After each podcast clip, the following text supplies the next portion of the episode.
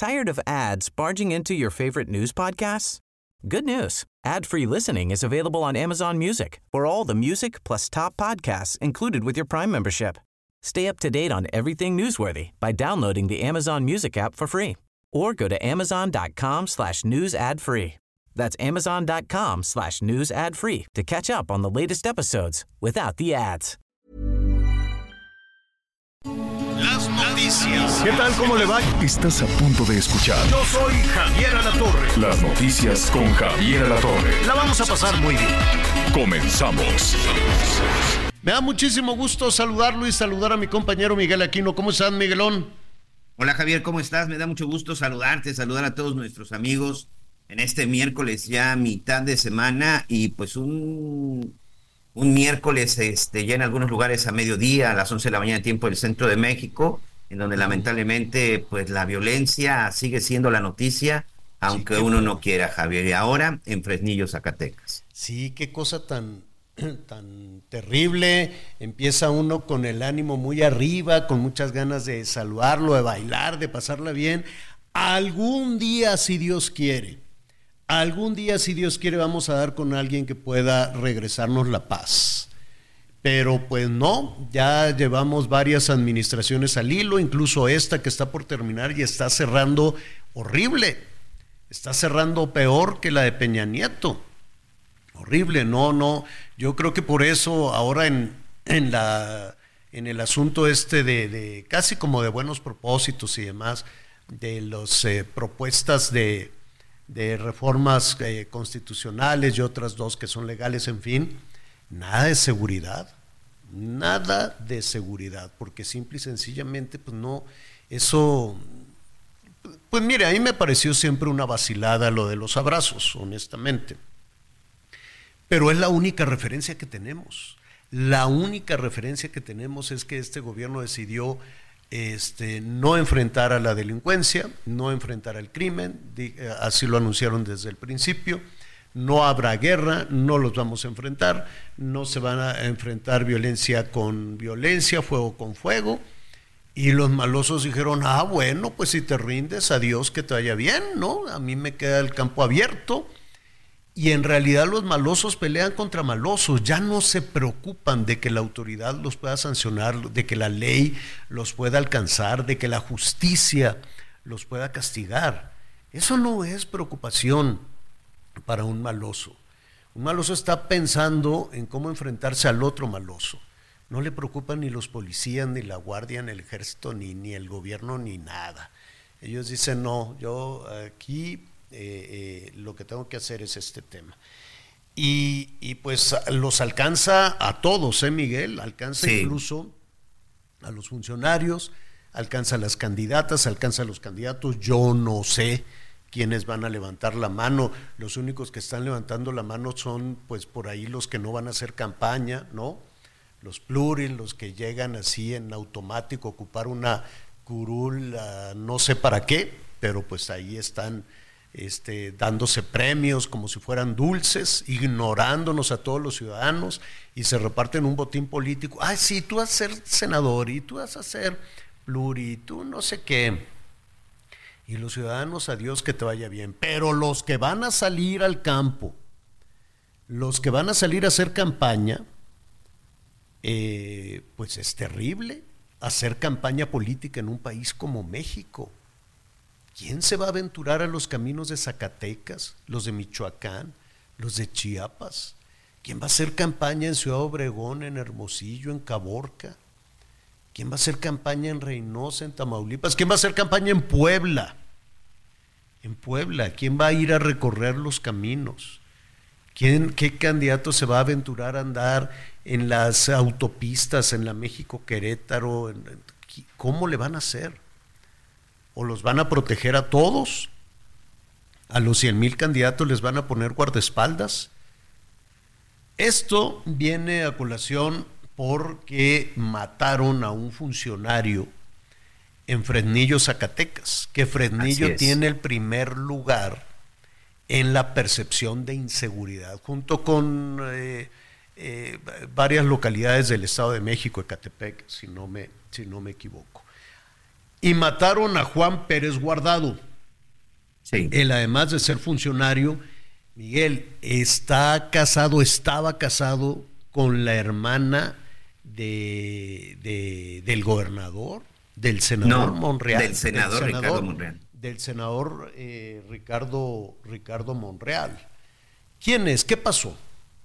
Bueno, eh, Juan Pérez Guardado, Javier, era el secretario general de, perdón, estaba en el municipio de Fresnillo y él era parte de, de este municipio, el director de desarrollo social del ayuntamiento de Fresnillo.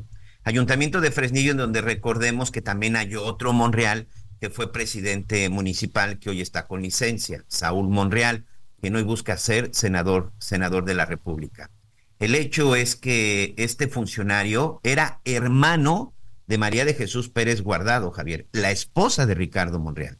Él era el hermano de la esposa de Ricardo Monreal de acuerdo con el reporte que está dando pues, las mismas autoridades desde la Secretaría de Gobierno del Estado de Zacatecas, por la mañana, Juan Pérez Guardado estaba haciendo un recorrido muy cerca del Hospital Real de Minas, eh, estaba haciendo un recorrido de trabajo, iba con algunos otros de sus colaboradores y en plena vía pública en la colonia tecnológica llegaron por lo menos eh, un par de sicarios y le dispararon le dispararon a este funcionario, al cuñado del senador Ricardo Monreal, y lamentablemente pues ha perdido, ha perdido la vida. Se está llevando a cabo un operativo, pero hasta el momento no hay personas detenidas. Pero este señor, Pérez Guardado, era hermano de la esposa del senador Ricardo Monreal, a quien por supuesto le mandamos, le mandamos un abrazo. Así es nuestro, nuestro pésame porque pues esta, el, el, crimen ya vimos que pues los alcanza a todos. Y cuando decíamos el gobernador, eh, efectivamente, la persona que fue ejecutada, que fue asesinada, es cuñado del senador, es hermano de su esposa. Pero de alguna manera también es, es eh, identificado, es conocido, pues.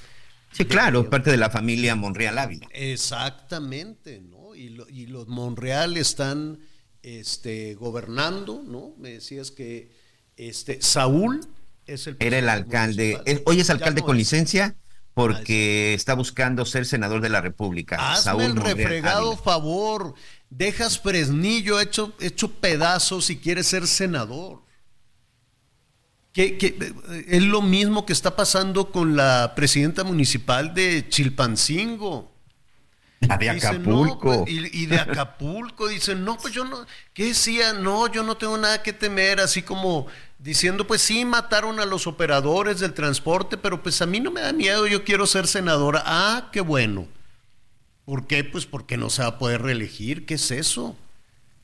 ¿Y en serio los van a premiar siendo senadores?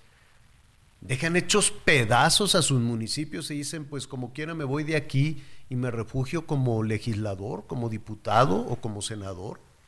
Y así van a premiar a la alcaldesa de Acapulco y a la de Chilpancingo y al de Fresnillo y al de todos los municipios que están ardiendo, chillando de inseguridad, de inseguridad.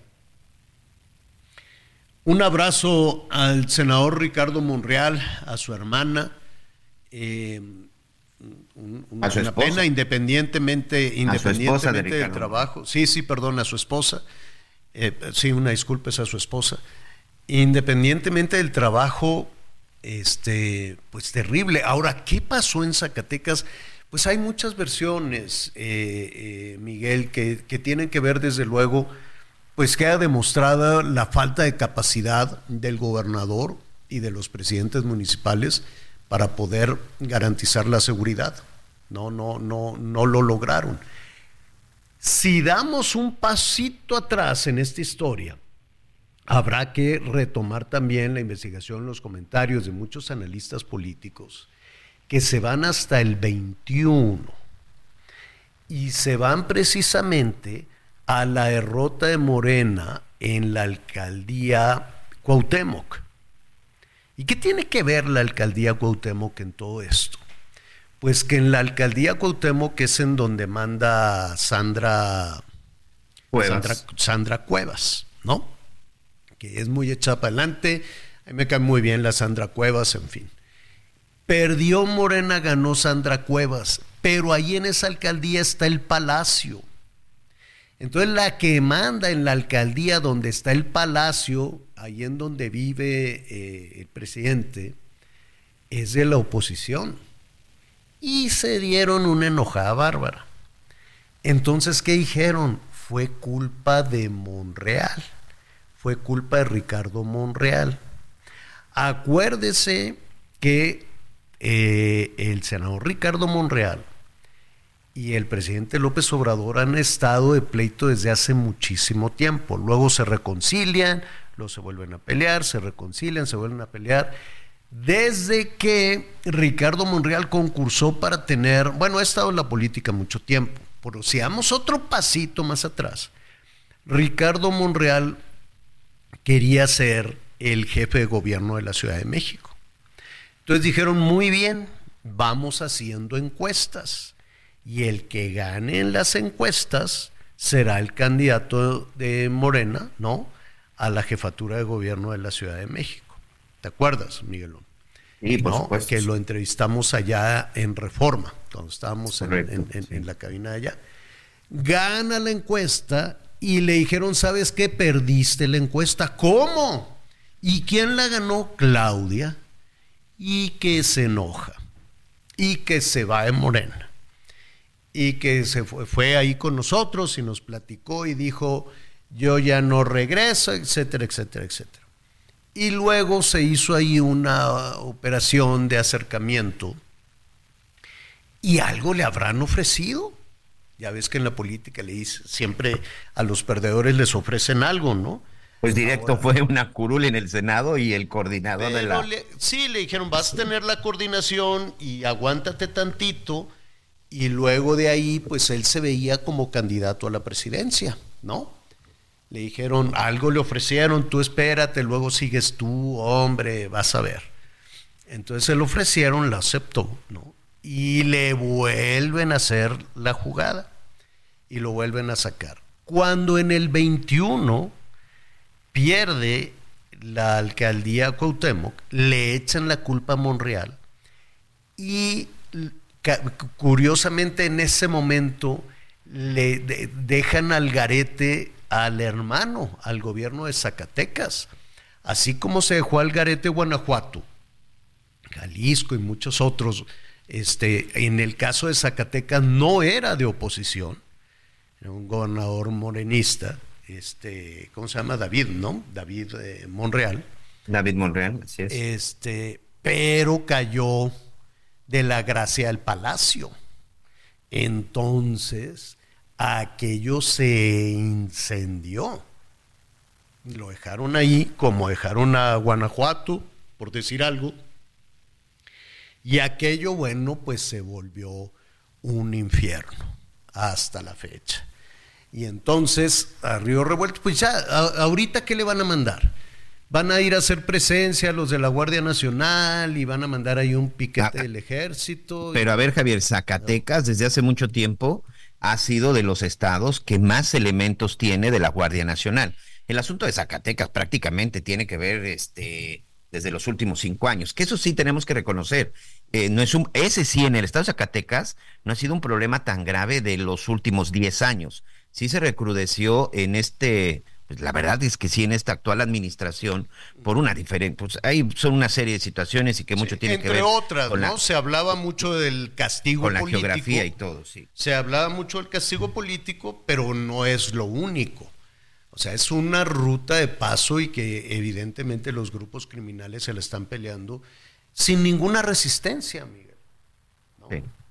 sí, fíjate que aquí esa parte interesante. Zacatecas se encuentra muy cerca del famoso Triángulo Dorado que conforman este Sinaloa, Durango y Michoacán.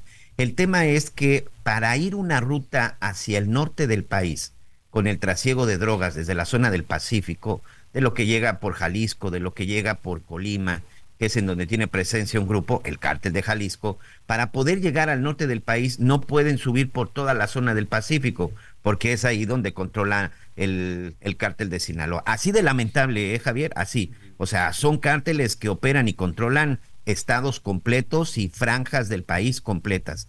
Por eso Zacatecas se ha convertido en un paso importante hacia el norte y por eso es que se ha dado esta guerra que ha dejado, eh, pues la verdad es que miles de muertos en los últimos en los últimos años. Entre la gente de Sinaloa y Jalisco se han disputado Zacatecas para tratar de impedirles la llegada al norte, porque al no poder pasar por Sinaloa, pues la otra opción es cruzar por Zacatecas hasta la zona de Coahuila, hasta la zona de Nuevo León para cruzar la frontera y por eso Zacatecas se ha convertido en un campo de batalla en donde nadie, donde nadie, señor Javier Alatorre, ha logrado, se ha logrado controlar. Mira, aquí tengo el dato.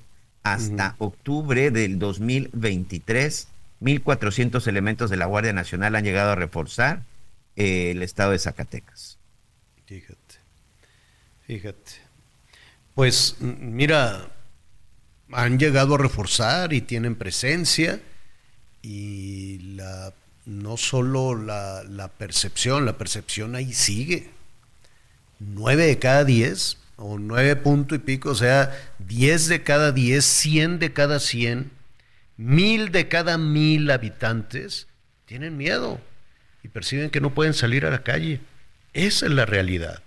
Eso es lo que verdaderamente hay. A mí, a mí me hubiera Gustavo Miguelón eh, en el anuncio este, pues, de, de, que, dicen, hay, hay muchísimas especulaciones. Mira, la gente sigue con su ritmo normal de vida, tiene que salir a trabajar, tiene que protegerse, tiene que cuidar a los suyos, tiene que llevar dinero a la casa.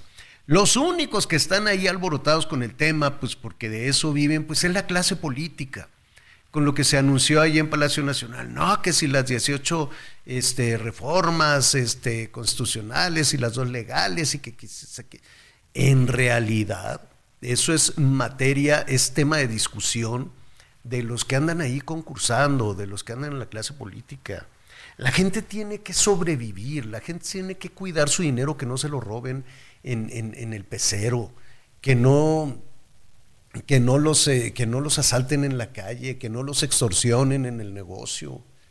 La gente tiene que sobrevivir a la inseguridad, no está pensando en la lista de buenos propósitos que ahí se están planteando, ni en que si eso va a, ser, va a ser la hoja de ruta, que si ya le hicieron la tarea a Claudia, que eso va, pues yo no sé su equipo qué pensará de eso, ¿no? De esa percepción de, pues ya aquí el presidente dijo que esto es lo que tienes que hacer y, eh, tan tan se acabó, ya no tienes opinión, ya hasta ahí llegaste. Pues la, la, gente no está en eso, está en la realidad, está en el mundo real, no en el mundo extraño ese de europeo de los de las y los políticos. No, la gente tiene que ver todavía cómo, cómo va a llegar arrastrándose a la quincena ¿Cómo va a pagar las cuentas? ¿Cómo va a pagar la luz? La gente tiene que pensar en cómo va a llegar agua, cuándo va a llegar agua a su casa. ¿Tú crees que está pensando en, en si están enojados o están cómodos los políticos? Ya basta, los tenemos encima encarabados, pesan mucho y cuestan más. Cuestan un dineral y no han hecho absolutamente nada no hay agua, no hay medicinas. ¿Dónde está el servicio este de, no, sí, ya todos van a ser felices, más felices que Dinamarca? Bueno, pues órale. ¿Dónde? ¿Dónde está todo eso? ¿Dónde está la escuela? La escuela limpiecita con bebederos, con los salones limpios. ¿Dónde están? ¿Dónde está la... la, la ¿qué, qué, qué aprendieron en estos cuatro o cinco años nuestras niñas y nuestros niños? ¿Cuántas medicinas? Se le pudo dar a la gente? ¿Cuántos servicios de salud, pero que te traten bien y te curen de de veras? Ah, no, otra vez, otra vez se está proponiendo, ¿qué se propone? Un servicio de salud, ¿qué? ¿Qué es lo que proponen ahí? Una, una de salud gratuita para todos los mexicanos. Salud este, gratuita para todos los mexicanos. Pues no es lo mismo que están diciendo desde hace años. Ahora resulta que siempre no. Ahora resulta que eso es lo que se va a proponer para la siguiente administración. Y todo lo que se estuvo proponiendo antes, que si el INSABI, que el Bienestar, que si la quién sabe cuánto, entonces eso para qué era? ¿Dónde está la seguridad? ¿Dónde está el hospital? ¿Dónde están las medicinas? ¿Dónde está el agua? ¿Dónde está la comida? ¿Dónde están los apoyos al campo? ¿Dónde está para los pescadores? ¿Dónde? ¿Dónde está la protección para que no les estén robando a los vendedores de pollo, a los extorsionando a las tortillerías en los mercados?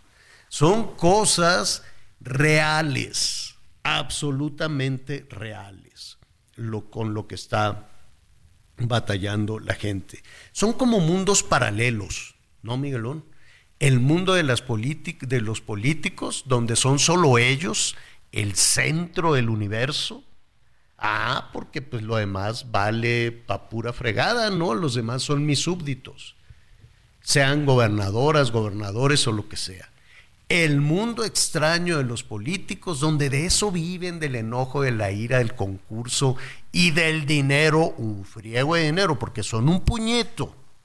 Usted dirá, no hombre, van a ser como 100 mil.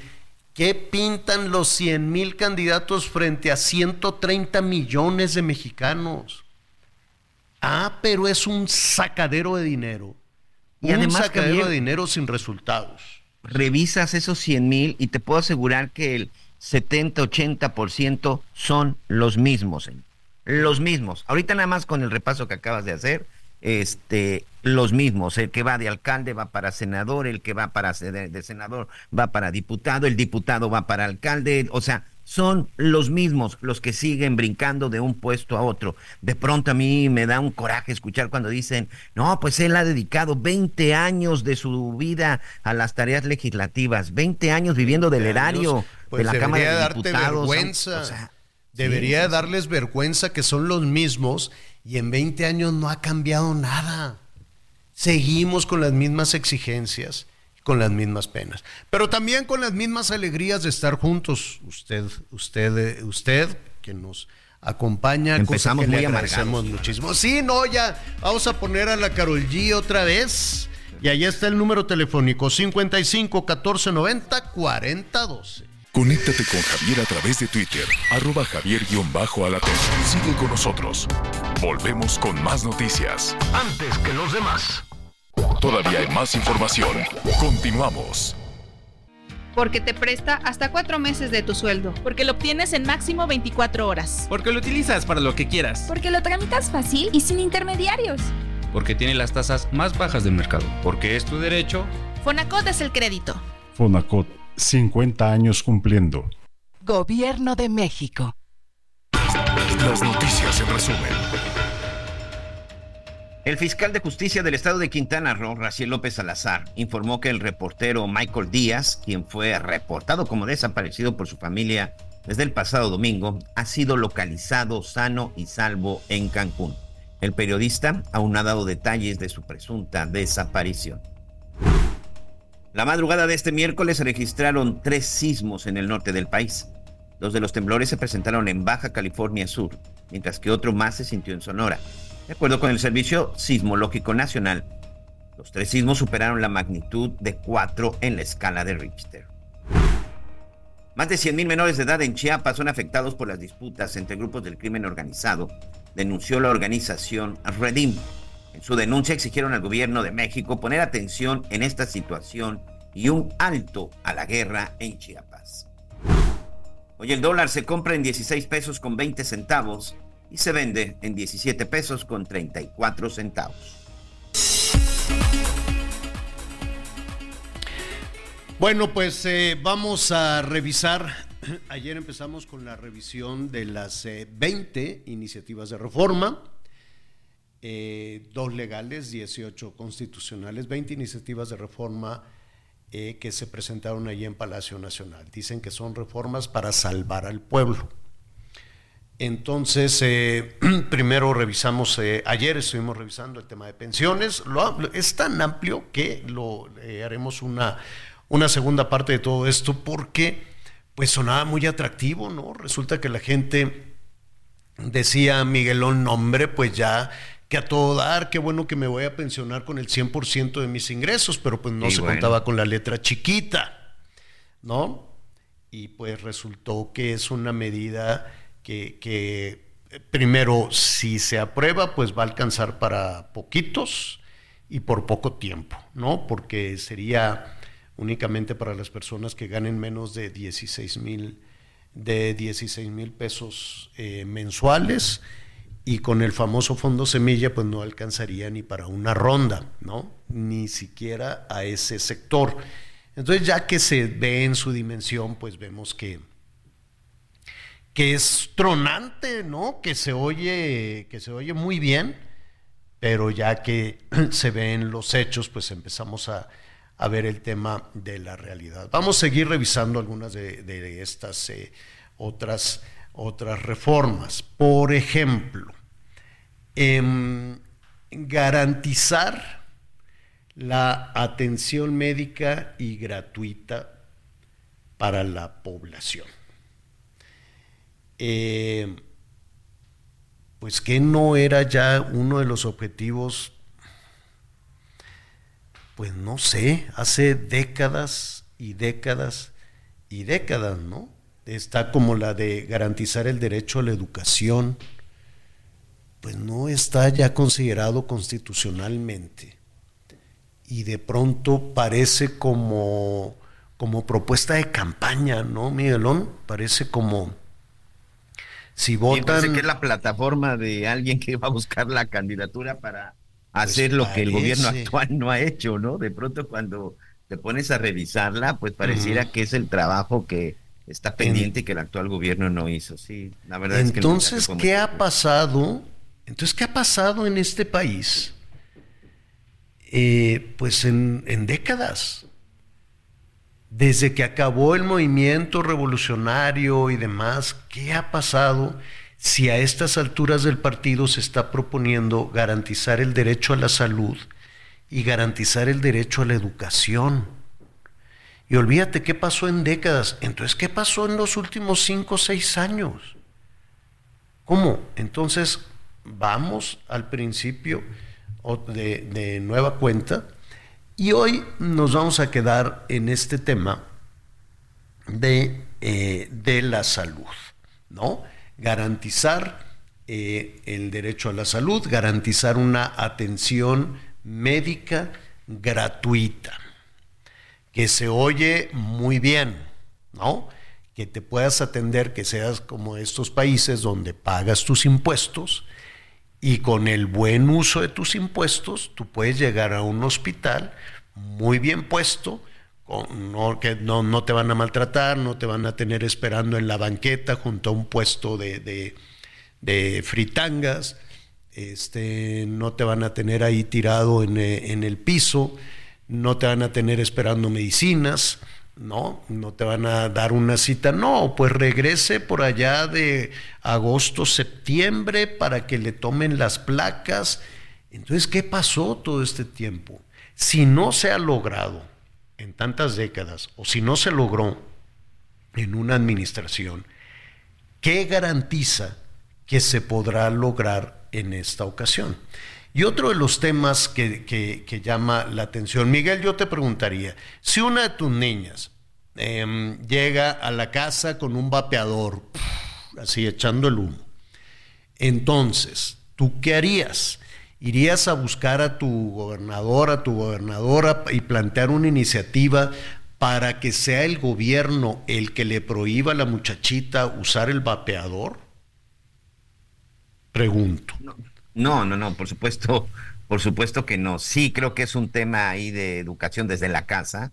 Y el vapear, el fumar, el tomar, el drogarse, todas las cuestiones que sabemos que son este, malas para, malas para el cuerpo, malo para la salud. Me parece que eso es una cuestión que viene, que viene desde tu casa, ¿no, Javier? Me parece que el gobierno debería de estar dedicado a otras cosas más importantes. O sea, realmente tienes que dedicar no sé cuántas horas nalga de los diputados y los senadores en estar discutiendo si van a cerrar los negocios de vapeadores.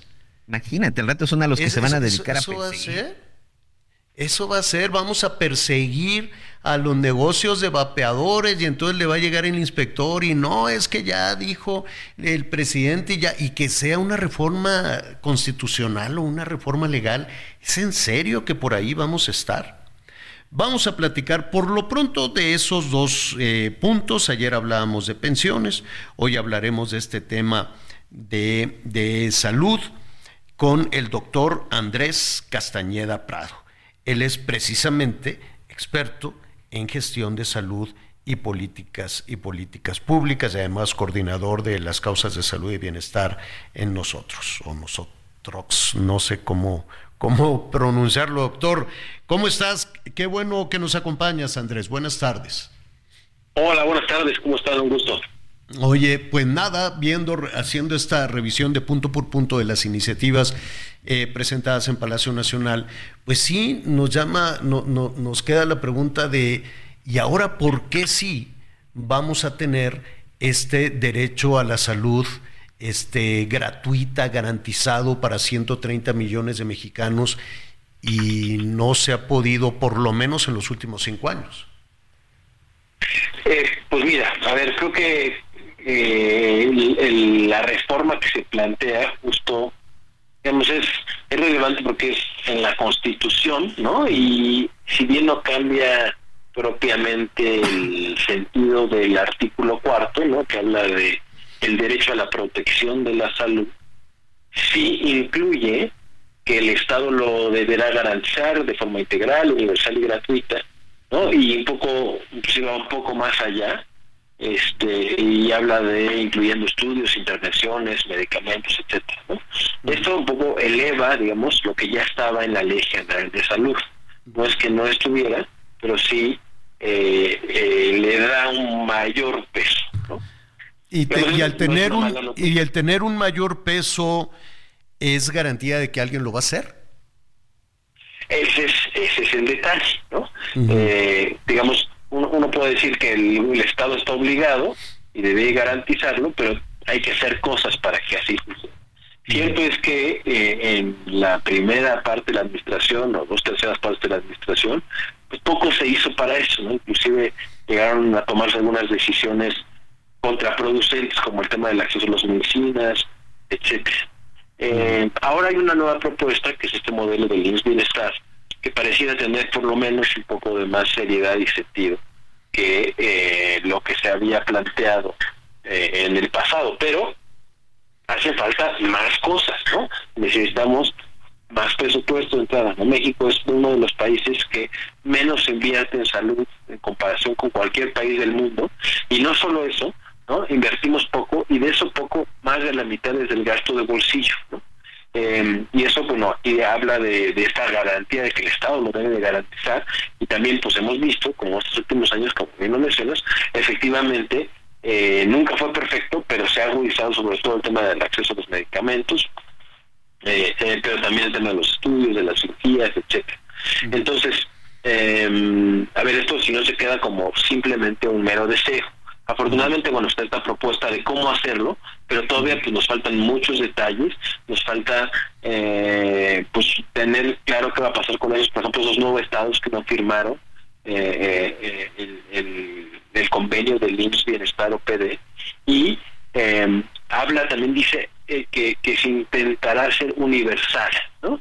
Y esta parte de la universalidad todavía estamos lejos. En el censo del 2020 32, poco más de 32 millones de mexicanos y mexicanas reportaron que no se tiene que eh, no se tiene acceso a la salud, a los servicios de salud.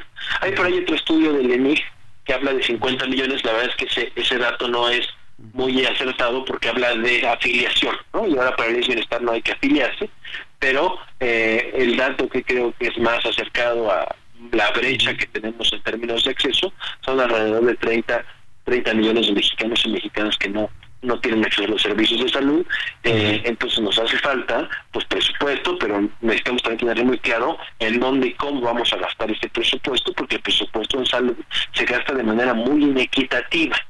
Digamos, las personas que normalmente están en mayores condiciones de privilegio se les invierte más presupuesto que a quienes están en menores condiciones de privilegio y también tenemos que apostarle no solamente ahí a la parte del acceso a los estudios, las intervenciones y los medicamentos, sino a toda la parte de prevención y promoción de salud, no a curar, sino a mantener a la población saludable. Em, y bueno, eso sí se desarrolla en la, Ley General de Salud, eh, no es parte de la, de la reforma, pero eh, hay que decirlo, ¿no? O sea, necesitamos implementar eh, acciones, propuestas para poder desarrollar. Eh, mira, escuchándote ese, ese diagnóstico a grandes rasgos, este, la verdad es que es muy, es muy acertado, Andrés, pero me, queda la percepción, no sé si, si, la compartes, de que quienes tienen en sus manos esta política pública o este tema de salud, pues en realidad es una suerte de simulación en la que estamos todos involucrados. Es decir, la autoridad da mensajes sabiendo que no los va a cumplir y el ciudadano atiende esos mensajes con la certeza de que no le van a cumplir. No, dicen, ah, pues sí, me está ofreciendo esto y esto, pero pues igual y me da un dinero aparte, y pues así es la vida, así son los políticos hay una, hay una suerte de, de, no, no quiero yo decir resignación, pero en este mundo de las simulaciones donde yo hago como que te ayudo y donde el ciudadano hace como que le cree, pero sabe que no lo va a cumplir, ¿no? Hay una gran simulación en todo esto. Mira, sí, sí, a ver, eh, es simulación y es en un contexto político, eso, pues sin duda, ¿no? aunque creo que eh, los deseos son buenos, ¿no? Y eso se, vuelven como grandes metas eh, de hacia dónde queremos ir. Creo que eso, eh, pues hacia, hacia Dinamarca, dicen que hacia Dinamarca. ya deberíamos a estas alturas estar como Dinamarca. Sí, pero al mismo tiempo estos dichos nos deberían empoderar como ciudadanos, desde la academia, etcétera, para poder exigir que se que se cumpla esto que se está prometiendo, ¿no? Como bien dices, no acostumbrarnos a la simulación, no acostumbrarnos a que no nos den la medicina, no acostumbrarnos a que nosotros hacen una cirugía, sino exigir que se garantice. Y en la medida en que seamos una ciudadanía pues más exigente y también poner de nuestra parte en el resto, en la, en la prevención y demás, pero pero bueno, creo que eh, no, no es una mala noticia, no es una, una digo, comparado con muchas de las otras reformas que se proponen, creo que esta en concreto, pues no es una, una, reforma que haga daño, creo que al revés, ¿no? Al discurso, al tenerlo a nivel constitucional, también es que sea mucho más fácil esta exigibilidad a través de los medios legales, ¿no? Digamos, también va a permitir eso, que también hay que tener ahí mucho cuidado, porque eh, podríamos estar transitando a digamos, avivando la, flama de la, la, flama de la, judicialización del sistema de salud, que eh, pues también hay que tener mucho cuidado ahí porque han venido eh, en los últimos años aumentando los amparos, los procesos legales en contra de las instituciones de salud, que impide un poco la equidad del sistema al final también. Me quedo, me quedo finalmente, estamos platicando con el doctor Andrés Castañeda, experto precisamente en gestión de salud y políticas públicas. Y, y, sí, es un buen principio, ¿no? Que por lo menos se ponga sobre la mesa, que se tenga la, la buena intención. Lo que no veo es quién, ni el tiempo, ni quién, porque nada garantiza de que efectivamente le están haciendo la ruta a alguna de las candidatas, ¿no? Nada garantiza de que efectivamente cuando te conviertes, si en caso en caso de que Claudia o Xochitl, cualquiera de las dos, se convierta en presidenta de la República, va a tomar esta iniciativa y va a decir, ah, mira, pues lo que propuso eh, López Obrador lo voy a llevar a cabo. Nada nos garantiza eso. Eh, es decir, hay una enorme desilusión por parte de, las... Eh, de la gestión política, de la gestión pública, ¿no? Parece que, venimos escuchando desde cuándo este tema de la salud. Lo hemos visto en discursos, luego brincó al cine, luego había cruzadas enormes de la vacunación, la salud, de esto, aquello y el otro, y regresamos siempre al punto en donde la gente no tiene salud, no tiene medicina, sino tiene una atención de calidad.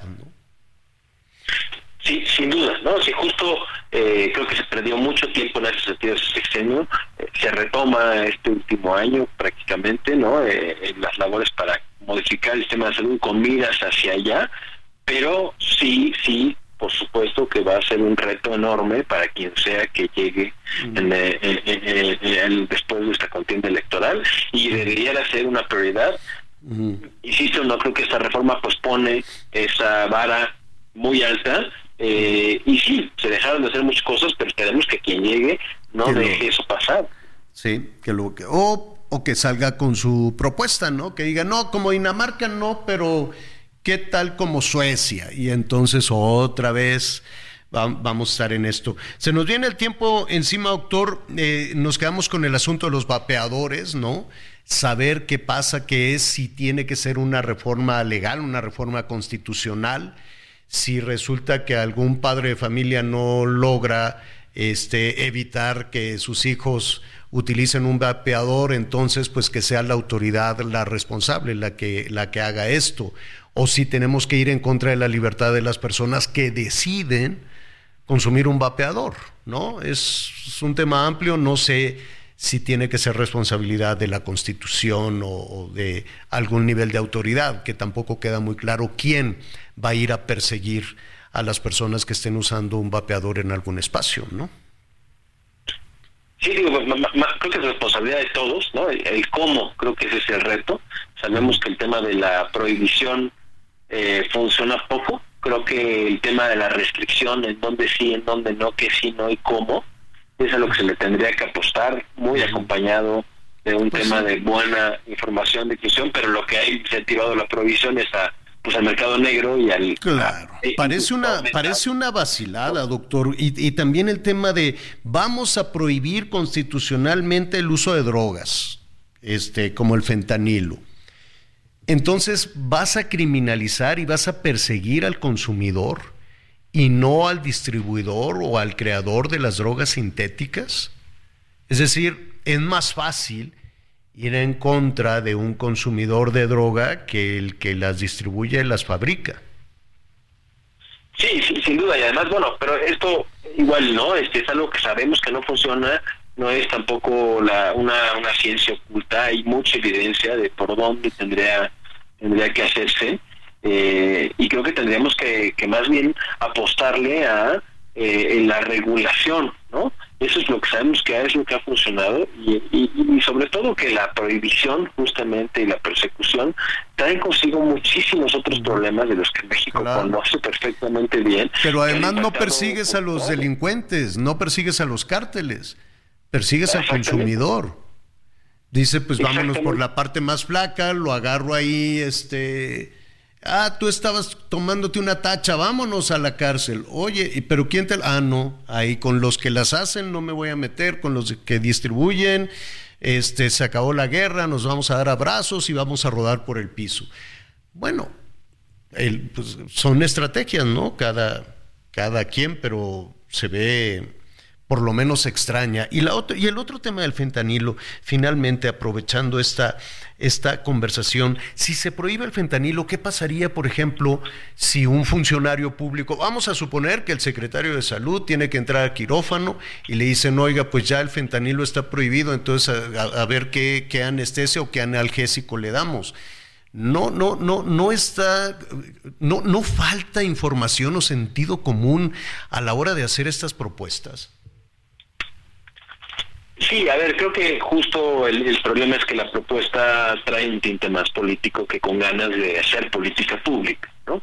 Y cuando eso pasa, y cuando no se pone sobre la mesa, y cuando son temas que tienen tantas variantes, tanta complejidad, eh, se tiene que discutir, ¿no? Pareciera que, que parte de la propuesta es que se hagan, este, se hagan estos eh, foros, eh, parlamentos abiertos y demás, creo que eso podrá ayudar muchísimo a afinar estas propuestas. E insisto, eh, creo que como mucho de lo que hemos visto en esta administración, hay, hay un buen diagnóstico de que ahí hay un problema, sin duda, ¿no? Eh, pero el problema está en la solución y luego en cómo implementamos esa solución para que justamente, como has dicho, no se quede en letra muerta o al revés, ¿no? No salga contraproducente como también ha pasado. ¿Hace año un vapeador? Mucho. ¿No? O sea, sabemos que hace daño, hay suficiente evidencia. Eh, ¿Más que el cigarro? pues, pues mira, la, evidencia que tenemos es que, por lo, si no es que más, por lo menos igual, ¿no? Mm. Eh, y el tema es que no sabemos exactamente qué tiene el vapeador, ¿no? El, mm. tabaco, pues sabemos que lo que tiene es tabaco, ¿no? Mm. Eh, y sabemos que el tabaco en combustión hace cierto tipo de daño, el tabaco sin combustión hace otro tipo de daño, pero aquí los productos eh, para vapear tienen un montón de otras sustancias que no, no conocemos exactamente, lo cual hace difícil la investigación para poder precisar qué tipo de sustancias pudieran o no hacer daño. Eh, lo que sabemos que en general el acto de vapear hace daño y eh, el problema también es que si, si no se regulan, ¿no? pues se vuelve mucho más irregular y quién sabe que esté vapeando la gente, ¿no? Yo, yo sé que es muy difícil, pero ¿y la libertad que puedan tener las personas? Y dice, sí, ya sé que me hace daño. ¿Qué, ¿Qué, hacemos con la libertad, la decisión de los ciudadanos sobre su cuerpo y, sus, este, y el consumo de sustancias?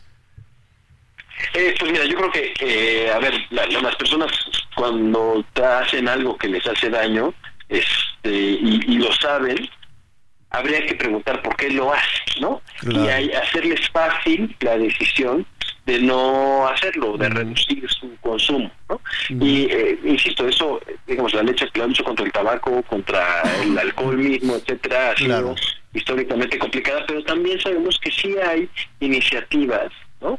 Que pueden ayudar a combatirlo, ¿no? Y hay causas subyacentes por, por los que la gente vapea. ¿No, ¿no será más un tema de información que de persecución?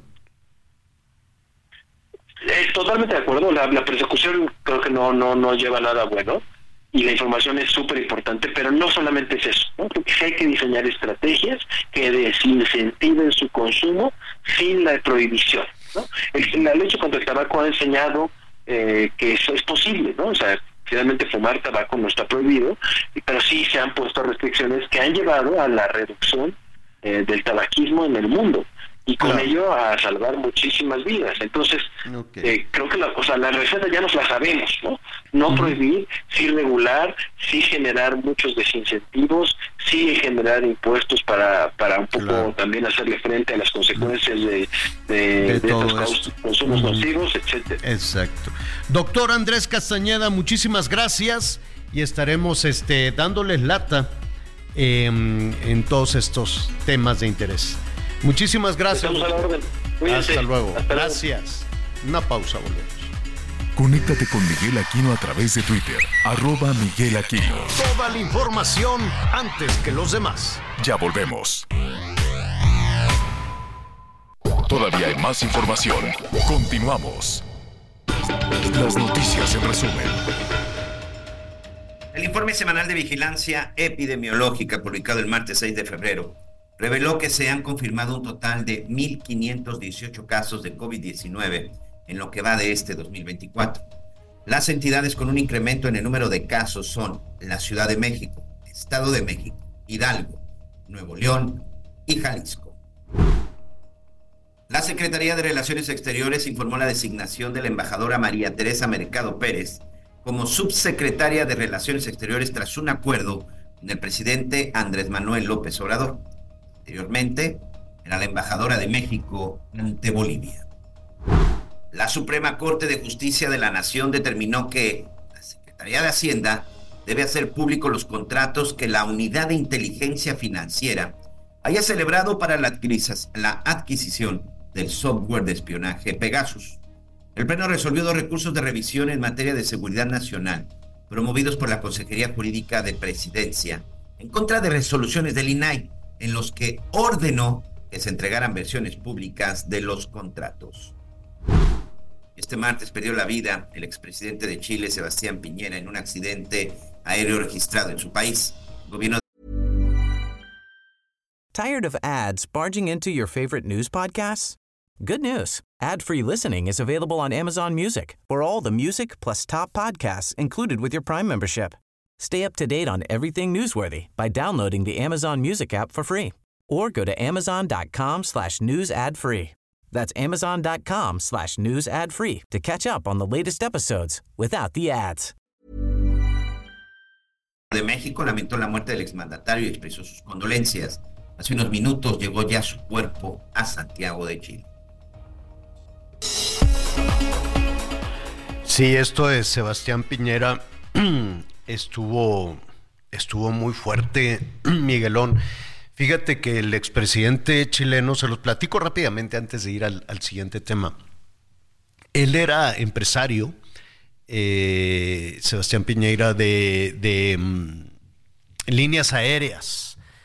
Y fue un presidente muy querido, un presidente que hizo bien las cosas allá en Chile y él seguía siendo piloto, le fascinaba todo este tema de los aviones. Él tenía pues este negocio también de, de ya sabes, de traslados aéreos, en fin. Y entonces él iba piloteando el helicóptero.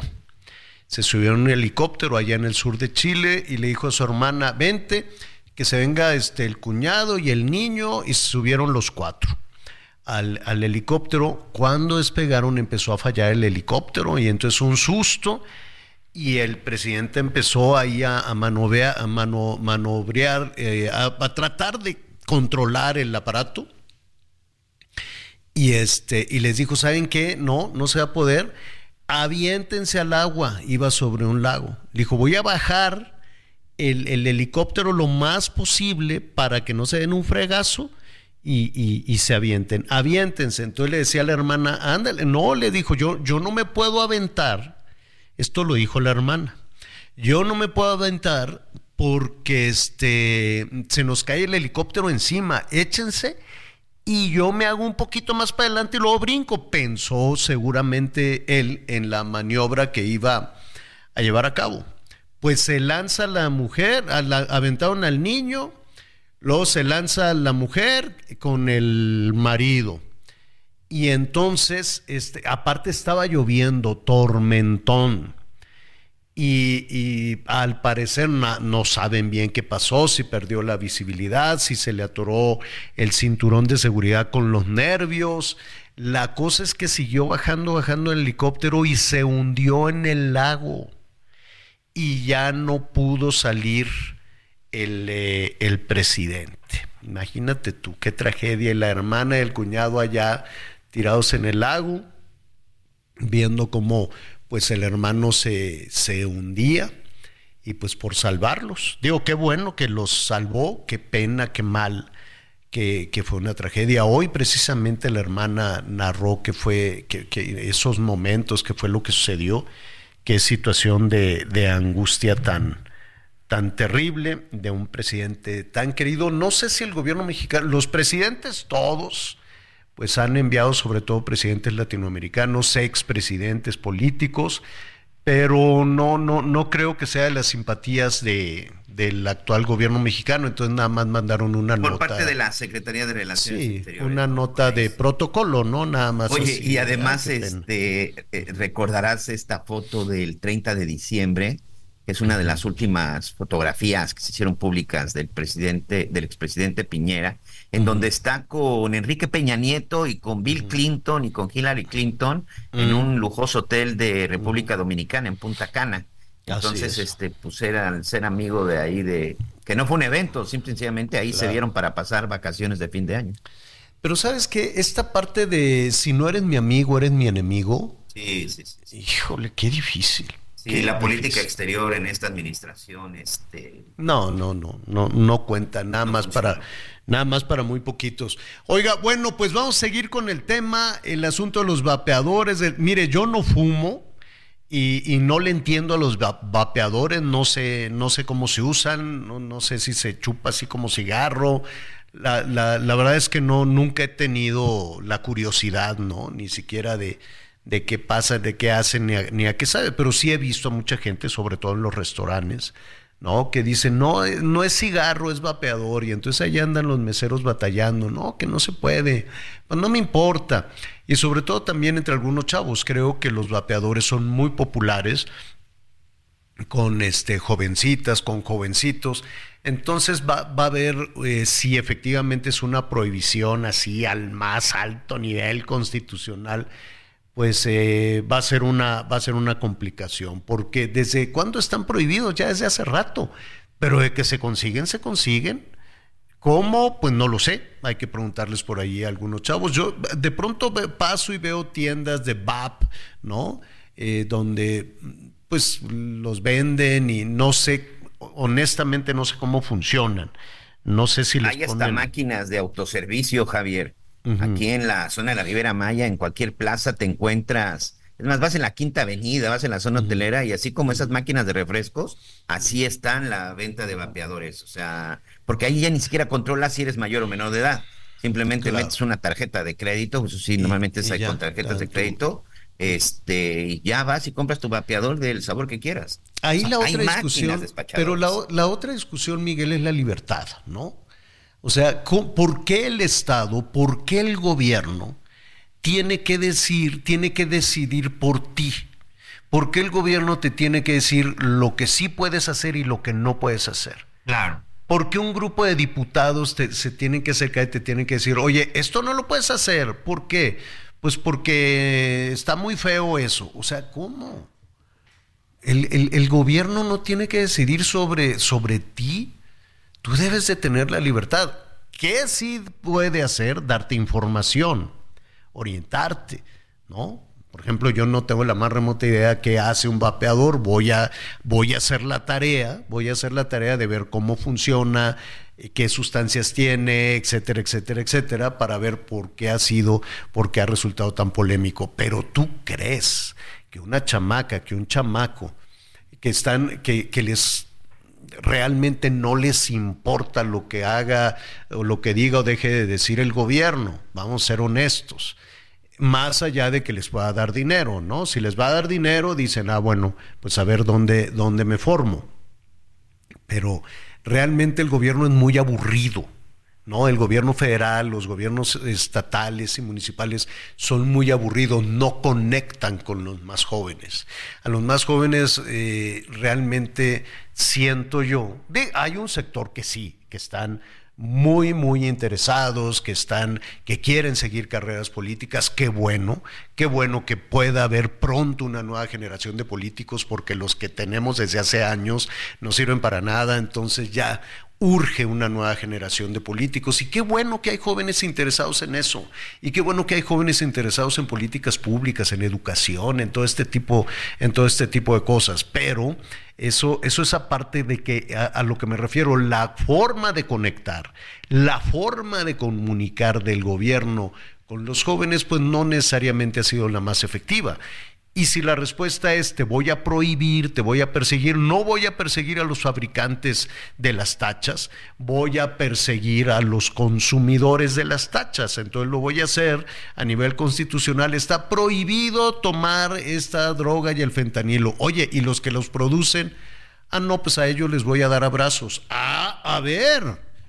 Entonces, ¿por qué vas a perseguir al consumidor y no al productor? Pero bueno esas son las propuestas de las propuestas de gobierno que tienen que madurar, que se tienen que discutir y que, y que habrá que ver si efectivamente es una hoja de ruta para su candidata, ¿no? Le están diciendo, a ver, esto es lo que tienes que hacer. No lo sabemos. Yo creo que cada candidata, tanto Xochitl como Claudia, van a tener su propia definición de las cosas y su propio propio proyecto, pero pues ya veremos, ya, ya lo veremos después.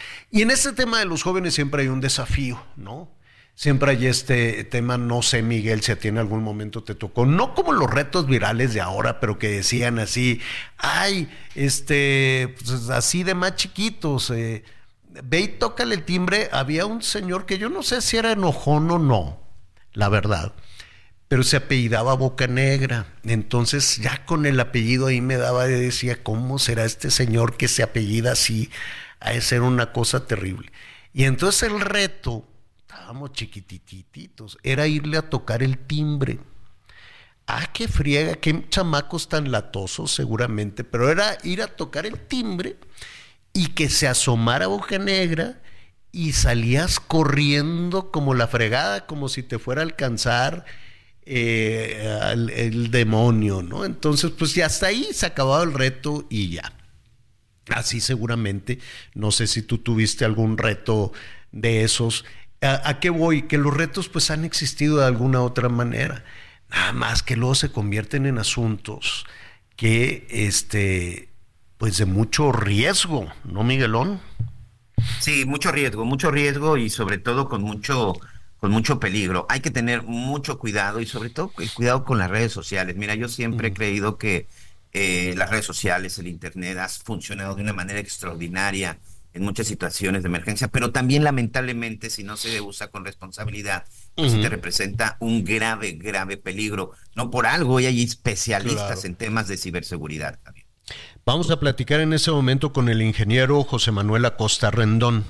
Él es jefe de informática eh, para el, eh, el, Instituto Politécnico Nacional en eh, Sonora y le agradecemos mucho esta, esta conversación. Ingeniero, ¿cómo estás? Qué gusto saludarte.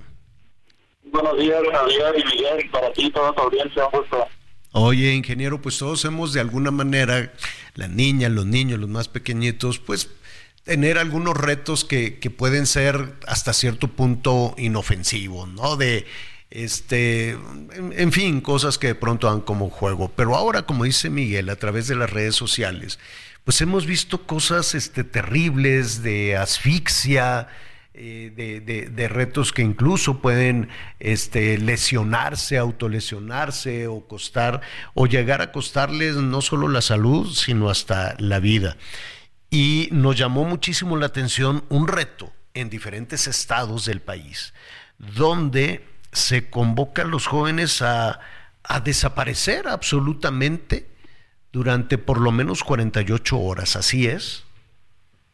Así es, desafortunadamente a través de redes sociales, principalmente en TikTok, se ha desarrollado ya desde hace algunos años, aproximadamente desde el 2017, este famoso reto del desafío de las 48 horas, que es como lo denominan a este reto, y que ha tomado fuerza nuevamente entre los jóvenes y desafortunadamente también entre niños. Y básicamente consiste en abandonar todo contacto con amigos y familiares pero ¿cuál es el objetivo? Bueno, pues que esta búsqueda de la persona desaparecida se haga viral en las redes sociales y trascienda lo más posible en los medios de comunicación.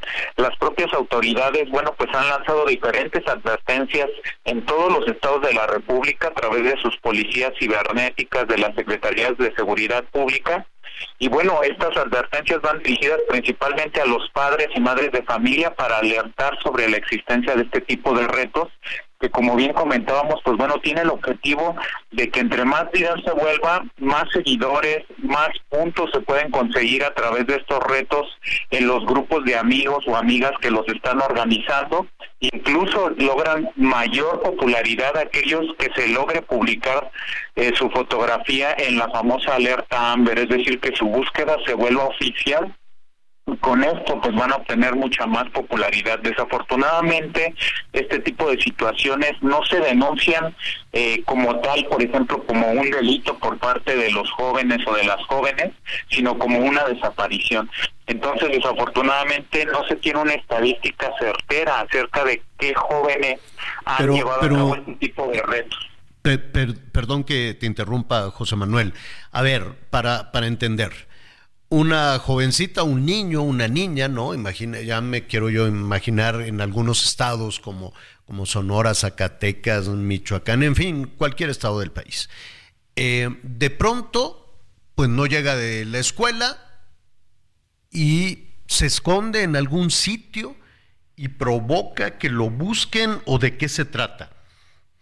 Así es, Javier. Desafortunadamente desaparecen como como lo dice, durante 48 horas, es decir, no llegan a su casa, se incomunican con familiares y amigos para que comience esta búsqueda, eh, de, ya sea de la niña, el niño o el, adolescente, y, entre más revuelo provoque esta búsqueda, ya sea en redes sociales o en medios eh, digitales o tradicionales. Ah, más popularidad, más popularidad, pues lo que estarían buscando es una suerte de, de notoriedad o de una este, popularidad malsana, pues, ¿no?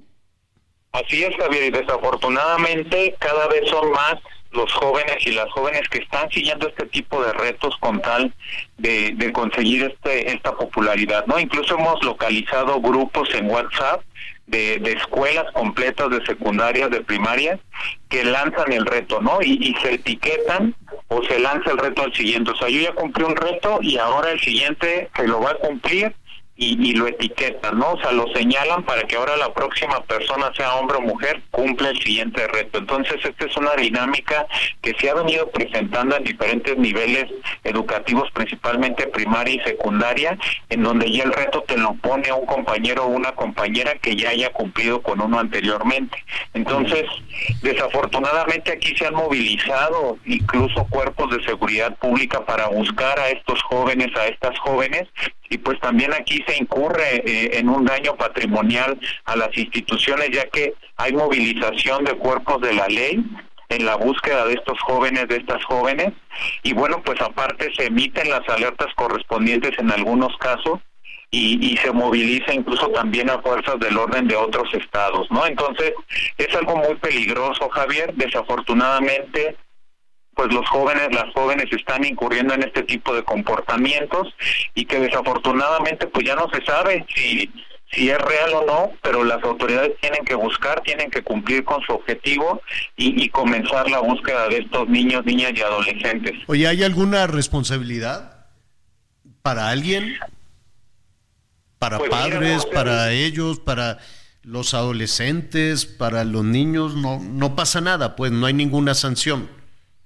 Hasta el momento no hemos sabido a nivel nacional de ninguna sanción, más allá que las llamadas de atención hacia los padres, hacia las niñas. En algunos casos las autoridades han impuesto a las familias, digamos, como llamada de atención que el niño o la niña acuda a atención psicológica y cumpla con un algún tipo de labor comunitaria. En algunos estados hemos sabido de este tipo de, de sanciones, por así decirlo, hacia los jóvenes, padres y madres de familia, que creemos pues es una buena medida y que se puede tomar en caso de este tipo de situación. Oye, pero ¿dónde estaría la solución? Porque siento que es muy difícil, porque de, pronto apuntamos la responsabilidad de los padres, ¿no? De decir, oye, es que no estás atento a lo que está viendo en internet, a lo que, a su WhatsApp, a las redes sociales o a esta, esta cuestión, lo que tú nos decías, que en escuelas completas, en primarias completas o secundarias completas, pues se van, se va señalando, ¿no? Ahora le toca a fulanito de tal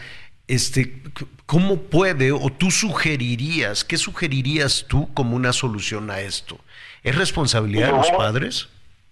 Sí, sin lugar a dudas, Javier, aquí la, la mejor herramienta que tenemos es la prevención y esta la podemos llevar a cabo eh, a través de la comunicación, de la confianza con nuestras hijas y, e hijos, de la formación de padres y madres de familia para que conozcan los principales riesgos eh, que existen en Internet y las redes sociales e informar formar a las niñas y niños para que sepan de los peligros, de las consecuencias que este tipo de situaciones pueda traer y sin lugar a dudas desarrollar una relación de confianza parental con nuestras hijas e hijos para que tengan la confianza de, de antes de llevar a cabo cualquier tipo de estos comportamientos dañinos, pues lleguen a consultarlo con nosotros. Es muy complicado, sin lugar a dudas, en la actualidad.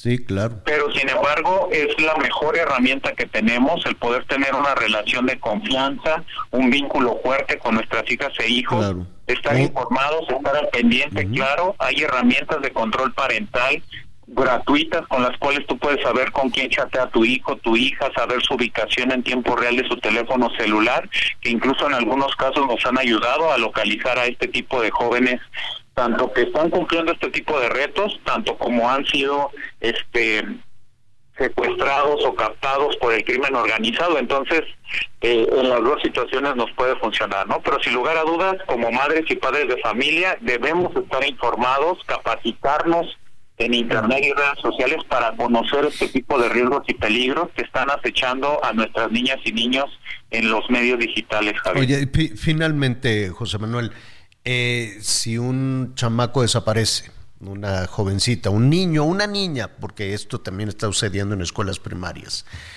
Em, ¿qué, le recomiendas al padre de familia? La primera recomendación es eh, dar aviso a las autoridades de inmediato, eh, tengamos la certeza o no de que sea un reto, eh, dar aviso a las autoridades. Lo que sí le recomendamos mucho es no publicar en redes sociales eh, la desaparición del joven o la joven, porque ya tenemos casos en donde los cibercriminales aprovechan esta situación de que está desaparecida el joven o la... Exacto, llaman a los teléfonos de la familia diciendo, fingiendo que ellos lo tienen y, el, el, daño sale doble, ¿no? Porque además de que no encuentran al niño o a la niña, los extorsionan, los defraudan y han perdido grandes cantidades de dinero. Entonces, de inmediato dar aviso a las autoridades, dejar que tomen el control de la investigación, no publicar en redes sociales números al menos de la familia o amigos, sino de las autoridades para que en caso de que alguien sepa del paradero del niño o la niña, den aviso directamente a las autoridades y a su vez a, los padres y madres de familia. Y tal vez, solo tal vez lo dejamos para una siguiente conversación contigo, ingeniero, eh, alguna consecuencia, ¿no? Para el adolescente, el chamaco, el niño, alguna, alguna consecuencia que vaya más allá de, del regaño en la casa, pues. No lo sé. No, no, creo que el tema es muy amplio, además de la información, de la confianza. Eh, no sé, no sé si ahora todo tiene que ser eh, tan, eh, tan, tan cercano a lo políticamente correcto, como dicen en Estados Unidos, a lo walk, de decir, este, sí es cierto que se tiene que tener un vínculo de confianza, sí o sí tener un vínculo de confianza pero ninguna consecuencia, la confianza sustituye a la consecuencia. Así es, Javier, sin, lugar a dudas, eh, tu comentario muy acertado. Esto también pone sobre la mesa la necesidad urgente de una legislación en materia de, de ciberseguridad y prevención de delitos informáticos digitales para que se considere también este tipo de comportamientos, algún tipo de resarcimiento del daño, algún tipo de servicio comunitario, pero ya de manera eh, normativa o legislada como tal, para que se tengan ya consecuencias directamente a las personas, aunque sean menores de edad, pues se pueda comenzar a formar esa cultura del cumplimiento de las normas en la sociedad también de niños, niñas y adolescentes. Sí, porque ya vimos que, que puros abrazos, pues no, no han, no han funcionado del todo. Ingeniero, te agradecemos y estaremos eh, atentos con este y otros, de otros temas de lo que está sucediendo en diferentes partes del país. Gracias. Excelente tarde, Javier Miguel. Hasta luego. Hasta luego. Oiga, eh, rápidamente, después de, una pausa, hay que ver hasta dónde, Miguel, la responsabilidad de los padres. Claro, claro. ¿No? Que creo que por ahí es en donde empieza el gran problema, Javier. Sobre todo porque de pronto se nos olvida que el teléfono celular, la tableta, la computadora, no son nanas, no son maestros, no son cuidadores. Me parece que sí hay una gran responsabilidad. No se lo podemos dejar solo a la autoridad. Creo que también ahí los papás tenemos una gran, gran responsabilidad. Sí, habrá que ver que, y, le voy a contar después de una pausa de la sanción a la mamá de un menor que entró armado a su escuela. Volvemos.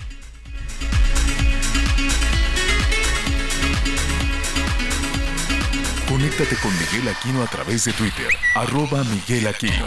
Toda la información antes que los demás. Ya volvemos. Todavía hay más información. Continuamos.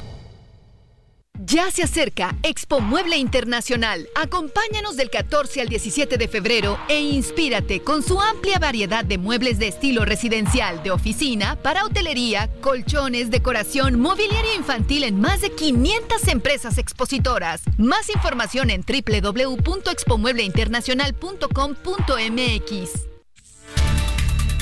Con una estupenda actuación, el piloto del Alessandros Racing, Alex de Alba, hizo historia este sábado en el Memorial Coliseum al ser parte de la King Taco, la batalla en el Coliseo, carrera con la que NASCAR México volvió a suelo estadounidense para ser parte del Clash 2024. Con un estadio mítico como escenario, NASCAR México fue parte del NASCAR Clash 2024, teniendo una competencia a 150 vueltas en las que solo 22 fueron los elegidos, estando entre ellos el campeón 2023 del NASCAR Challenge, Alex de Alba.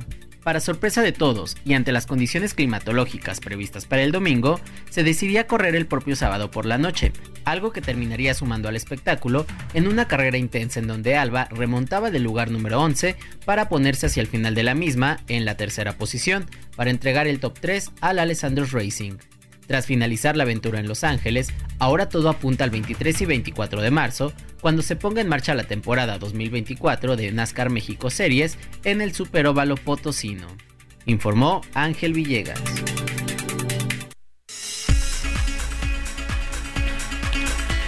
Bueno, em, saludos a Monterrey. rápidamente, nada más para cerrar ese tema de la responsabilidad de los padres, eh, Miguel, amigos, y, que, y que le estaremos dando seguimiento con diferentes cosas, los retos, los vapeadores, en fin, todo este tipo de situaciones que, que, son, que son complejos, evidentemente. Y coincido contigo, Miguel, de que debe haber un, nivel de responsabilidad de los padres, pero también... Sí, por supuesto. Me parece que ese nivel de responsabilidad de cada uno de los padres es fundamental, Javier. De pronto queremos que todo se lo, se lo enseñen en las escuelas o de pronto queremos que el maestro pues también ocupe ese, esa responsabilidad de dar los primeros cimientos. En el tema de los vapeadores está comprobadísimo que sí es algo que está haciendo daño pero como igual hace en otras sustancias, Javier, como igual hace el propio tabaco, como lo hace el alcohol y por supuesto, qué decir de las drogas, pero insisto, como bien le hemos mencionado, el derecho a la libertad, el derecho de elegir cada quien lo que hace con su cuerpo es muy válido, lo que coincido plenamente con el doctor que decía la información. Una persona que está bien informada de los pros, de los contras, de ventajas, desventajas, de lo que puede suceder con cualquier otra sustancia. Bueno, y si al final toma la decisión, ah, pues está perfecto, es válido. El problema es que ni siquiera existe esa información. Hoy cuando tú te pones a revisar las campañas gubernamentales, sobre todo a nivel federal, dime qué campaña de prevención existe en el tema de las drogas. Al contrario, han puesto de moda en, todos sus, en toda su propaganda gubernamental en el tema de adicciones, pues el vocabulario, la jerga que se utiliza este, e, e, en el crimen organizado, que si, bueno, no las voy a repetir, pero de pronto no te das, no, realmente no ha existido esas campañas, esas campañas de prevención, y en donde ahí sí, señor, esa sí es responsabilidad del gobierno federal. Pues mira, y, les comentaba, em, condenaron ayer, condenaron a, a, cárcel a la madre y al padre le van a dar también una una condena muy seria allá en los Estados Unidos a un muchacho em, de 15 años que llegó con un arma a su escuela y abrió fuego contra sus, contra sus compañeros, mató a cuatro. Entonces, pues detuvieron al muchacho. En fin, allá no es, es distinto como en, en, México, de que, ah, pues como tiene 15 años, mató a cuatro, pero pues entonces que lo dejen en libertad porque el sistema, en fin, ¿no? Lo pueden juzgar como, como adulto. Pero no solo eso, ayer sentenciaron a la mamá, a la mamá de este muchacho, un jurado de Michigan la declaró culpable eh, precisamente de una, a ver, la sentencia es homicidio involuntario. Homicidio involuntario. ¿Qué resolvió el jurado? Que la mamá y el papá eh, cometieron un, delito cuando le regalaron a este muchacho que ya tenía problemas de comportamiento y demás. Fueron y de Navidad le regalaron un, arma. Dijeron, vamos aquí a la armería, ¿cuál quieres? Pues esta, papá. Ah, pues muy bien. Entonces le regalaron una, una pistola semiautomática de 9 milímetros. ¿En qué cabeza cabe, Miguel? Le dieron al muchacho de 15 años que por sí mal criado, con problemas, ya después se supo, de salud mental, y, que alardeaba y avisaba a través de las redes sociales de, lo que iba a ser, de las, de las amenazas. Entonces le regalaron esa 9 milímetros y cuatro días después se fue a la escuela con la pistola y mató a cuatro. Entonces, pues lo detuvieron, en fin, este, pero después empezaron a revisar la situación de los papás. La mamá se llama Jennifer Cromley, ella pues decía que no, pues que era inocente, que, que pues eh, no, no, no. Fueron cuatro años de proceso. Y entonces, este, ahora sigue el papá. Y, y sí, parece, Parece extraño entender esa decisión del papá y esa decisión de la mamá, pero a ver, Miguel, en México tenemos adolescentes armados y que los padres lo saben y que la mamá lo sabe y que de alguna u otra manera ven su futuro al recibir armas no por parte de los papás, por parte de los malosos y el reclutamiento de jovencitas y jovencitos por organizaciones, sino cómo van a existir tantas organizaciones criminales en México, en cada estado. Fíjate, hay, un dato de un reportaje que hice el, año pasado, de estas series que hago sobre crimen organizado, un dato que entre la Interpol, gobierno de Estados Unidos, se calcula que son alrededor de 500 mil personas que trabajan de manera directa e indirecta para los cárteles de la droga en México, Javier. De estos, entre el 18 y el 20% son menores de edad. Que utilizan como los famosos halcones, que utilizan como mulas, que incluso utilizan para el trasiego de droga, y lamentablemente lo hemos visto, por ejemplo, en Tamaulipas, en la zona de Guerrero, como sicarios, Javier. Pero la participación de menores en el crimen organizado es lamentable. Es, y, va, eh, va en aumento. Y así como estamos viendo el caso este en Estados Unidos, donde condenaron a la mamá y sigue el papá, la pregunta es, los padres de familia, ahorita estamos hablando de las redes sociales, de los retos, del Internet, en fin, pero los padres de familia realmente no ven cuando su hija o su hijo menor de edad llega con un arma a su casa o llega con dinero a su casa. Y si es así, guardan silencio y se benefician de ese dinero. Les pregunta nada más, porque si no, eh, pues el asunto sería muy complicado, ¿no? Suponer que nadie en la dinámica familiar se da cuenta de que el 25% de las 500 mil, del ejército de 500 mil personas a servicio del crimen organizado, los papás no lo supieron nunca, ¿no? Pero si hacemos este tema de simulaciones, como lo que decíamos con el tema de la salud, con el tema de los buenos propósitos que se, que se anunciaron de Palacio Nacional y vamos a prohibir los vapeadores y vamos a prohibir el consumo de drogas. Bueno, sí, vas a, a criminalizar a los consumidores y vamos a darle salud a todos y vamos a dar educación. Pero no, ¿qué es eso? Entonces, ¿qué hicieron el resto del tiempo? Entonces, podemos simular y seguir adelante y cerrar los ojos. O podemos empezar a pensar cómo rescatar verdaderamente a estos jóvenes. La propuesta fue darles dinero. Yo no sé si dándoles el dinero, esta, no, recuerdo, es que son tantos nombres, pero era de la beca para los, para los jóvenes, se llama Construyendo el Futuro. Habrá mm. que ver si efectivamente con ese dinero resultó ser suficiente para que dejen la pistola, las armas, la droga o el dinero que simplemente le dan a estas jovencitas, a estos jovencitos, que pueden ser halcones o que pueden ser lo que tú quieras. Y a poco en casa no se dan cuenta que de pronto llegó más dinero y que llegaron tenis y que llegó esto y llegó el otro. En fin, es un tema complejo. Vamos, eh, que, sí. ya nada más para cumplir con este tema, eh, ya ves que incluso hay muchas cosas que se dicen al respecto de que un padre no está obligado a denunciar si su hijo cometió un delito o que si la esposa sabe que el marido es secuestrador eh, no está obligada a denunciarlo y que no se si no se involucra no participa. Me parece que esa es una situación que se tiene que se tiene que revisar, Javier, porque en México se ha hablado mucho al respecto de que hay padres a un padre se le debería también de acusar de algún delito si sabe que su hijo o su hija están cometiendo un delito en México. Me parece que ese es algo que, eso es de lo que de veras deberían de ponerse a legislar. Es lo que le pasó a esta mujer, ¿no? Allá en Michigan. Es justo eso. Dijeron, sí, sí, lo sabía, le diste un arma y ahí están las consecuencias. Es un tema delicado, complicado hasta dónde sí, hasta dónde no. Y mira, simple y sencillamente, si un padre, una madre, un padre actúa en consecuencia, tal vez le esté salvando la vida. tal vez le esté salvando el futuro a esta jovencita o este jovencito, ¿no? Tal vez.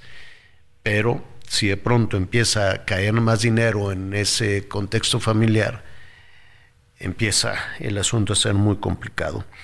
El Heraldo Radio 99.7 de la FM en Monterrey, Nuevo León. Mire, hemos recibido algunos eh, comentarios, algunos llamados ya desde el año pasado de muchos de nuestros amigos que nos sintonizan allá en la zona metropolitana de Monterrey y que tiene que ver con la refinería. la refinería de Cadereyta. También hemos recibido de quienes nos sintonizan en la Ciudad de México que se refieren a la refinería de Tula. ¿No? Que sí está contaminando la Ciudad de México, pero es un asunto como que a voces, con mucha dificultad. Las autoridades, tanto de la Ciudad de México como de gobierno federal, estarían aceptando si hay un nivel de contaminación en la Ciudad de México por la refinería de Tula, o si hay una eh, eh, eh, responsabilidad de contaminación por la refinería de Cadereyta en la zona metropolitana de Monterrey. Vamos a platicar con Vivian Clarion, ella es regidora precisamente en San Pedro Garza García, ya en Nuevo León, sobre este asunto. Qué gusto saludarte, Vivian, ¿cómo estás? Muy bien, Javier, la verdad muy contenta de poder platicar con ustedes y con todos los que nos escuchan sobre este gran logro que tendremos el día de hoy para Nuevo León. Pues se nos aprobó la consulta popular para reubicar la refinería que está en el área metropolitana de Monterrey, pues contaminándonos todos los días. O sea, sí hay una contaminación, sí en los hechos la refinería eh, contamina en Monterrey.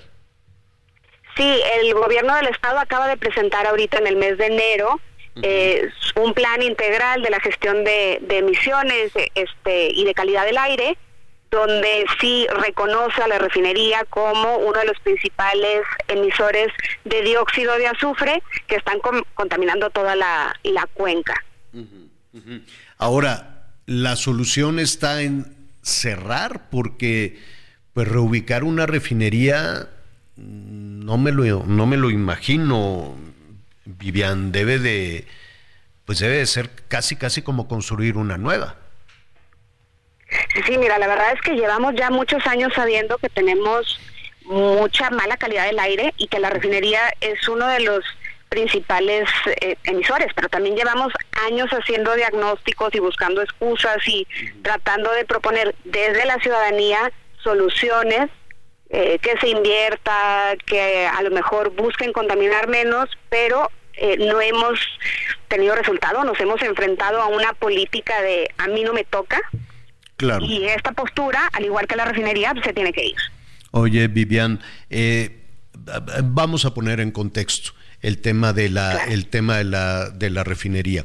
Es un sistema de seis refinerías en nuestro país, además de la refinería de Dos Bocas y de alguna manera formaba parte de un proyecto desde el gobierno federal o un proyecto además si tú quieres desde la Ciudad de México, ¿no? Desde un escritorio en la Ciudad de México donde pues en muchas ocasiones no se revisa las consecuencias, las consecuencias que, pueda haber con, con Caereita, Salina Cruz, eh, ¿qué más me falta? Madero, Minatitlán, Salamanca y Tula. Tula que también está eh, de pronto en, en, el ojo, en el ojo del huracán. Pero en los hechos, estas refinerías, pues están desvencijadas. Estas refinerías creo que producen a unos niveles, o sea, toda la atención se fue a dos bocas.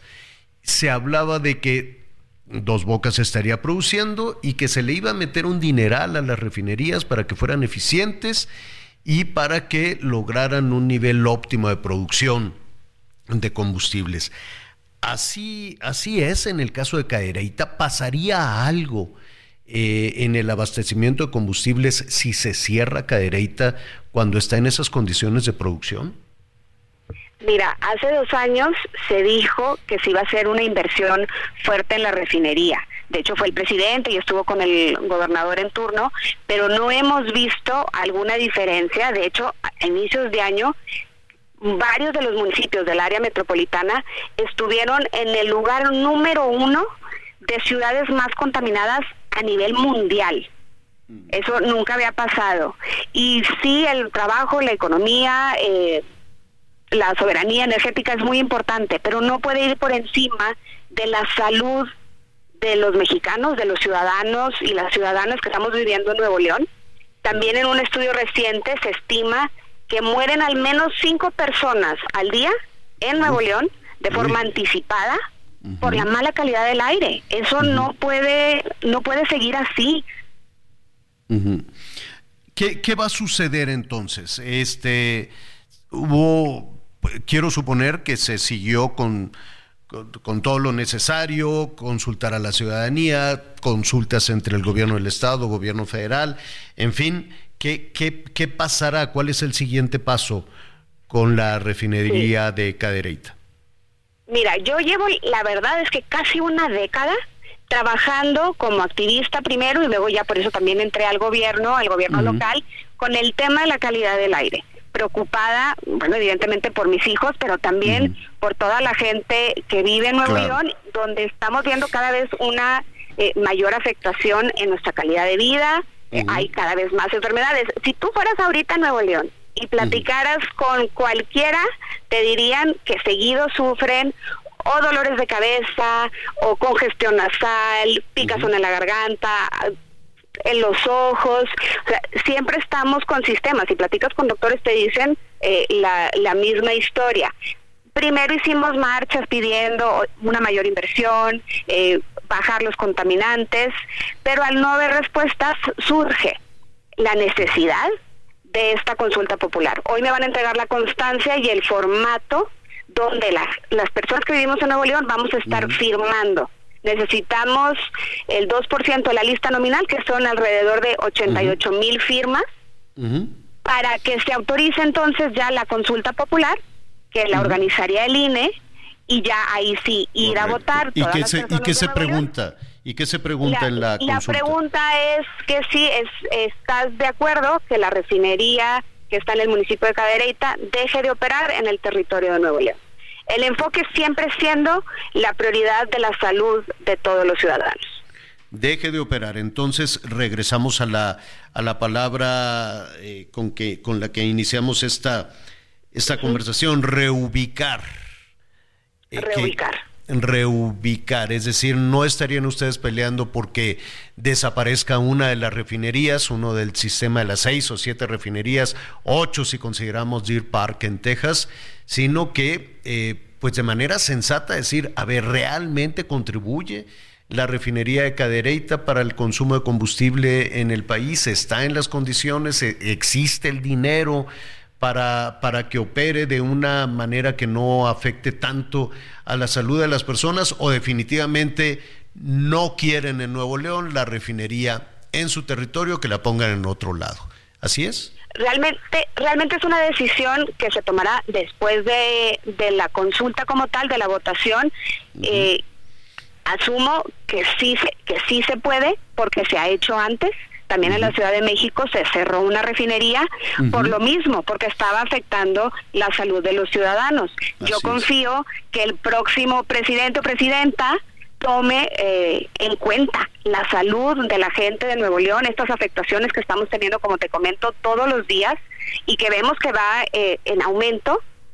Y hay cada vez más estudios que confirman que esta exposición, que no es de un solo día, sino es una exposición prolongada, debe de tener eh, pues una consideración, ¿no? Esta, Este tema de salud, porque también afectar la salud de los ciudadanos es muy costoso también. Claro. Aumenta, La, contaminación aumenta la diabetes, la obesidad, problemas del corazón, hipertensiones, etcétera. Que eso pues también al gobierno le cuesta. Claro, claro, tienes toda la razón. ¿Cuándo se va a resolver esto? ¿Cuándo? Eh, es decir, la consulta eh, es a partir de la consulta es en agosto del 2025. Tenemos, porque así es como marca la ley, este tema de la consulta popular es un derecho constitucional que tenemos todos los ciudadanos eh, y se hacen siempre en la primera semana de agosto. Tenemos eh, ahorita siete meses para juntar las 90 mil firmas, que no es poca cosa. Eh, y quisiera yo que esto sea algo ciudadano, que todos los que estamos en Nuevo León, que estamos preocupados por el tema del aire que estamos respirando, se unan no solo a dar su firma, sino también ayudar a recolectar más firmas. Estas firmas se van a entregar aquí en, eh, en la Ciudad de México, en la mesa directiva de los diputados, y ellos a su vez lo van a turnar al INE para que verifiquen que las, eh, las firmas sí son las correctas, y entonces ya se, se estaría haciendo la consulta te están preguntando cómo hacer. Algunos de, de los eh, de nuestros amigos que nos escuchan allá en Nuevo León dicen cómo me sumo a esa consulta, cómo participo en esa consulta. Claro, mira, te dejo mis redes. Este, tengo en Instagram y en Facebook, es Vivian Clarion, Vivian con V, con dos Ns y una E, y Clarion con D al final. Ahí tengo eh, una, una liga para que se puedan inscribir a recibir más información. Estamos buscando muchos voluntarios. Este tema no es político, es ciudadano. Da igual el partido, el color, ideología, porque el aire pues no discrimina. El aire contaminado lo respiramos todos, nos afecta a todos y todos tenemos que entrarle en esta lucha de seguir avanzando para tener aire limpio en Nuevo León. Pues ya está, está hecha la convocatoria, Vivian, estaremos atentos. Este parece parece que está lejos, pero no no no tanto cuando se trata de un tema tan delicado como este y tienes toda la razón, la refinería Escapotzalco se tomó la decisión y punto. No, se tomó la decisión en términos de de salud de los habitantes de la Ciudad de México tal vez no requeriría tanta discusión y tanto debate, pero vaya, en ocasiones siempre, siempre es necesario. Así es que estaremos dándole seguimiento. Muchísimas gracias, Vivian. Gracias a ustedes, un gusto saludarlos. Gracias. Bueno, pues ahí está. Si usted está interesado, pues puede sumarse a esta iniciativa. Sí, el tema de las refinerías pues, eh, pues sí, o sea, sonaba muy lógico el no depender en el tema de los combustibles, ¿no? Y hacia allá apunta todo este tema de la refinería de Dos Bocas, la refinería de Texas, el sistema de las seis refinerías. Pero este, vamos a hacer también una, una revisión de en qué condiciones están. Algunas superaban, contribuían con 30%, otras un poquito menos, pero pues les falta todo están absolutamente desvencijadas. Muchísimas gracias por sus eh, comentarios.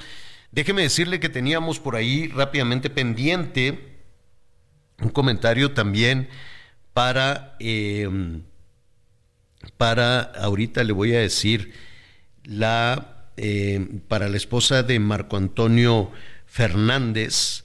Marco Antonio Fernández, que siempre nos escucha, hay que mandarle un saludo a su esposa ella es gerontóloga, medalla nacional de derechos humanos y está de cumpleaños toda esta semana. El cumpleaños fue el lunes, pero toda esta semana, así es que le enviamos un gran, gran saludo de cumpleaños y muchísimas llamadas. Sergio Carrasco también. Este, quiero hacer el comentario siguiente, ¿cómo queremos que México cambie? si seguimos teniendo los mismos políticos de siempre. Exactamente, Lulú Castel, gracias. Gracias a todos nuestros amigos, gracias Miguel Aquino, Anita Lomelillo, soy Javier Alatorre. Ya lo sabe, lo espero a las diez y media, diez y media en Hechos Azteca 1. Lo invito mientras tanto a que siga con nosotros en el Heraldo Radio. Gracias por acompañarnos en Las Noticias con Javier Alatorre. Ahora sí ya estás muy bien informado.